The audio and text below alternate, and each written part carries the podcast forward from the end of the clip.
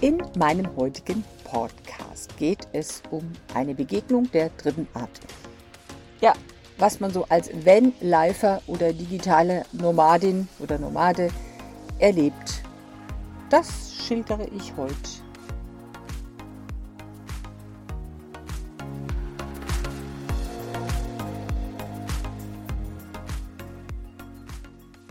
Mein heutiger Podcast ist relativ spontan entstanden durch ein Erlebnis, das ich gestern auf meiner Van-Reise hier im Schwäbischen hatte.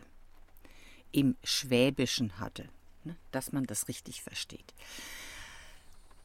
Ich war mit dem Van unterwegs hier im Ostalbkreis und ich muss sagen, wenn ich so mit meinem Van unterwegs bin, versuche ich wirklich auch so die Regeln einzuhalten.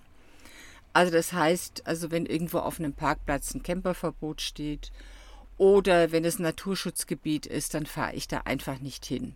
Weil ich nicht möchte, dass irgendwann mal alle Plätze gesperrt werden und wir überhaupt nicht mehr die Möglichkeit haben, uns irgendwo hinzustellen, außer auf Campingplätze. Bin ich da hochgefahren, das ist gegenüber dem ähm, kleinen Flugplatz, den die hier haben. Da habe ich mir gedacht, da stelle ich mich jetzt hin und mache einen kleinen Spaziergang. Habe die drei Königsberge, heißen sie, glaube ich, äh, mal von weitem betrachtet, also ein Stück durch den Wald gegangen.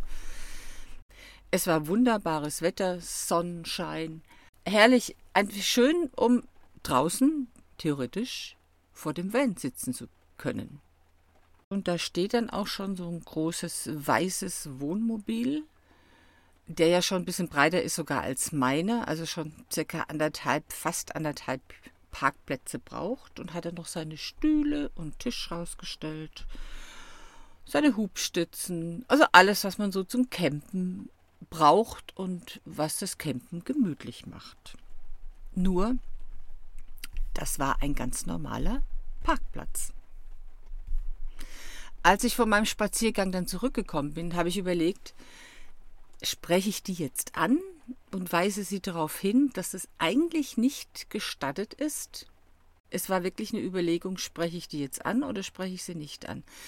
Allein schon die Tatsache, dass ich mir überlegen muss, ob ich die jetzt ansprechen soll oder darf oder nicht, habe ich dann anschließend auch zurückgeführt darauf, dass es nämlich Camper gibt, die sich nicht dafür interessieren, was man darf und was man nicht darf was erlaubt und was nicht erlaubt ist.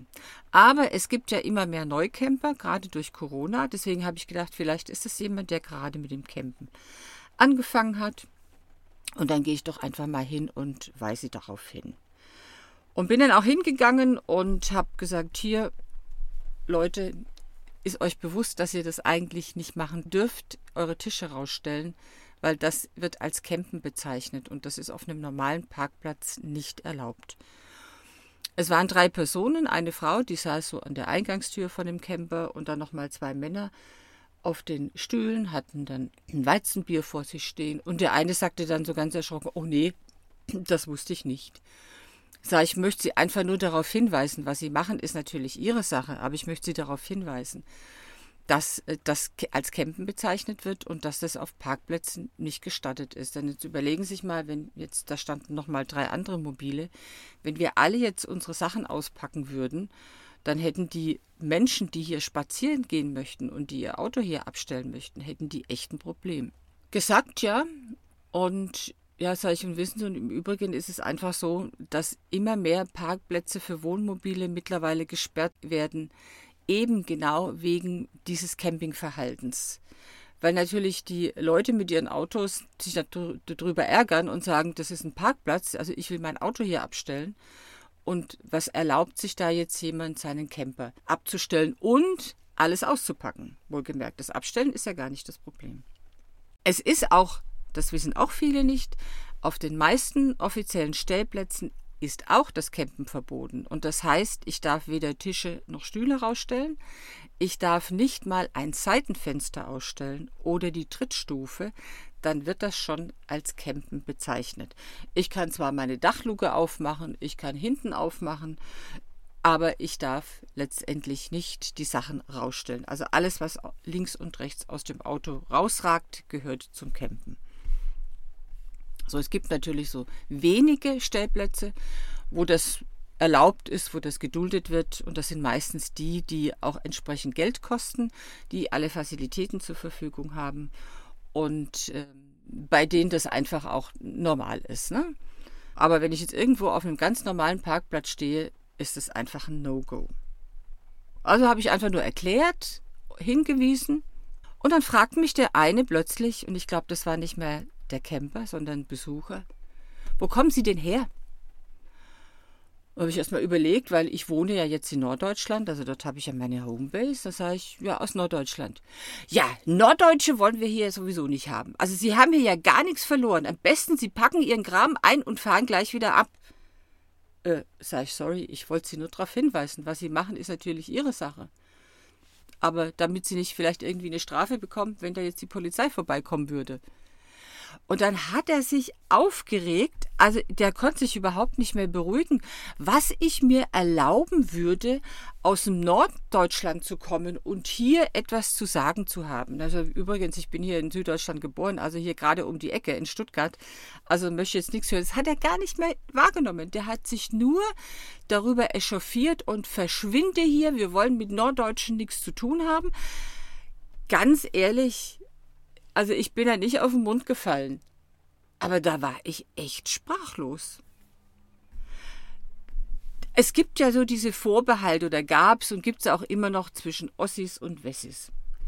Aber zwischen Nord- und Süddeutschland habe ich das eigentlich noch nie erlebt. Vor allen Dingen, weil ja ganz viele Süddeutsche, insbesondere Schwaben, auch nach Norddeutschland gehen. Also habe ich mich echt gefragt, wird jetzt demnächst eine Grenze aufgezogen zwischen Bayern, Baden-Württemberg und Hessen und Thüringen und Schleswig-Holstein oder was auch immer was ist das denn? Und habe dann immer nach einem Begriff gesucht, wie kann ich das jetzt nennen? Und habe dann mit einer Freundin abends telefoniert und sagt, sie weißt ja, eigentlich ist für mich das schon so ein Stück weit Fremdenfeindlichkeit. Alles, was fremd ist, der Norddeutsche ist dem Süddeutschen fremd, wird nicht angenommen. Ganz ehrlich, bekloppt.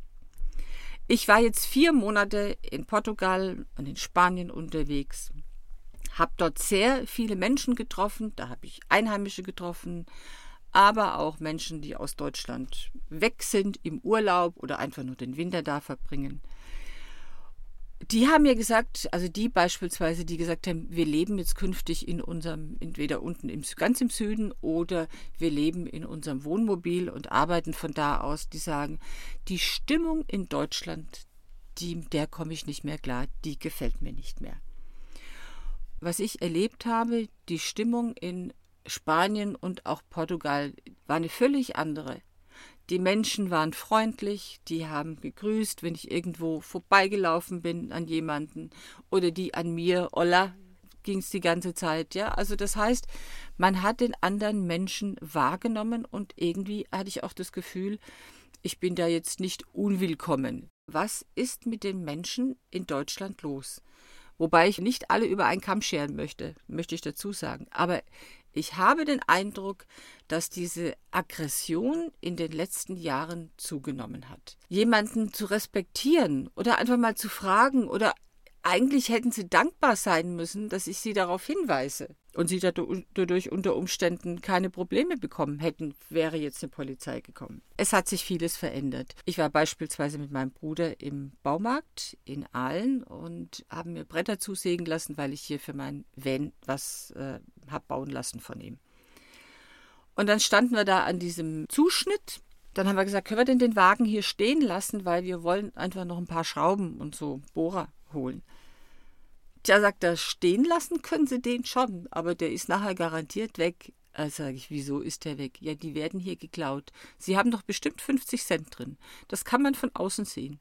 Und wenn da 50 Cent drin sind, dann wird der Wagen wegen der 50 Cent geklaut. Ich bin echt sprachlos. Was soll das? Ein weiteres Erlebnis hatte ich diese Woche. Ich sitze in Schwäbisch Hall mit einer Freundin bei einem äh, Glas Wein in so einer kleinen Gasse. Draußen war es schon ziemlich kalt, also später war es, glaube ich, zwei Grad, habe ich gemessen beim Auto. Aber wir konnten auf dem schönen weichen Feld sitzen und äh, waren ja auch direkt so an der Hauswand und es war einfach schön. Ne? Durch diese kleine Gasse fuhren auch PKWs. Allerdings liefen da auch Tauben rum. Und die eine Taube, die machte so den großen Fehler, dass sie nicht schnell genug das Weite vor dem Auto gesucht hat. Ich war genau in der Blicks oder saß genau in der Blickrichtung zu diesem Ereignis.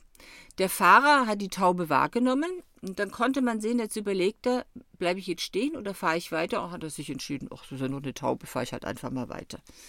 Ja, und die Taube hat dann halt die Straße weiter überquert und ist dann durch den Hinterreifen gebremst worden. Also hat er die überfahren, dann hat er noch in den Rückspiegel geguckt, ah, mh, hat sie überfahren. Und jetzt ging eigentlich das ganze Szenario los. Jetzt kam der nächste Wagen, hat die überfahrene Taube gesehen, ist ausgewichen. Der nächste ist dann auch wieder ausgewichen. Dann kam wieder einer, der ist einfach nochmal drüber gefahren und hat nochmal so die ganzen Eingeweide blatt gedrückt und die ganzen Knochen. Und es sind so vier, fünf, sechs Autos entweder drüber gefahren, direkt über die Taube oder auch dran vorbeigefahren. Eine Frau, die das gesehen hat, hat versucht, diese Taube von der Straße zu bringen. Die war zwar schon tot, aber man muss ja nicht äh, das ganze Geschmotter da irgendwo liegen lassen. Also hat sie sich so eine Tüte gesucht und äh, noch so, eine, so, ein, so einen Aktendeckel hat sie irgendwie aufgetrieben und wollte die Taube wegmachen. Aber glaubt ihr, dass da mal einer angehalten hätte, dass sie die Chance gehabt hätte, das, dieses tote Tier da wegzubringen? Nein, die sind alle entweder drumherum gefahren oder, oder drüber gefahren. Und es hat ungefähr eine Viertelstunde gedauert und bestimmt 20, 25 Autos, die da drüber gefahren sind, bis diese Taube entfernt werden konnte. Nun kann man sich natürlich die Gedanken darüber machen, wie wichtig ist denn so eine Taube. Ne? Aber ganz ehrlich, der, der SUV-Fahrer hätte auch einfach nur kurz anhalten und der Taube die Chance geben können, auf die andere Straßenseite zu kommen. Ob man nun Tauben mag oder nicht. Für mich ist das so ein Stück weit mangelnde Achtsamkeit. Wir verlieren so ein Stück weit den Kontakt zu uns selbst. Eine neue DRK-Studie hat herausgebracht, dass in den letzten zehn Jahren Depressionen um 41 Prozent zugenommen haben. Depression hat ja auch etwas mit unserem Denken zu tun. Denn wenn wir permanent frustriert sind, und irgendwo war dieser Mensch wohl frustriert über das, was ich gesagt habe, dass ich da irgendwo äh, dass er sich gemaßregelt gefühlt hat, obwohl ich das wirklich in einem ganz vorsichtigen Ton gemacht habe. Keine Ahnung. Diese Aggression oder auch diese Ängste und Sorgen erlebe ich immer mehr in dieser Gesellschaft. Was können wir aber dagegen tun oder wie können wir damit umgehen? Und ich denke, dass wir lernen dürfen, achtsamer mit uns selbst und anderen umzugehen. Wie das geht, das erfahrt ihr im nächsten Podcast. Vielleicht hast du zu dem eben gehörten Thema eigene Erfahrungen und möchtest darüber berichten, oder du hast Fragen, dann stelle sie gerne in den Kommentaren. Und wenn dir der Podcast gefallen hat, dann freue ich mich über ein Like. Bis zum nächsten Mal. Wenn du dich jetzt für ein Coaching interessierst, sei es über Video, persönlich oder bei einem Spaziergang in der Natur, dann melde dich bei fritzcoaching.de oder timetochange.life.de.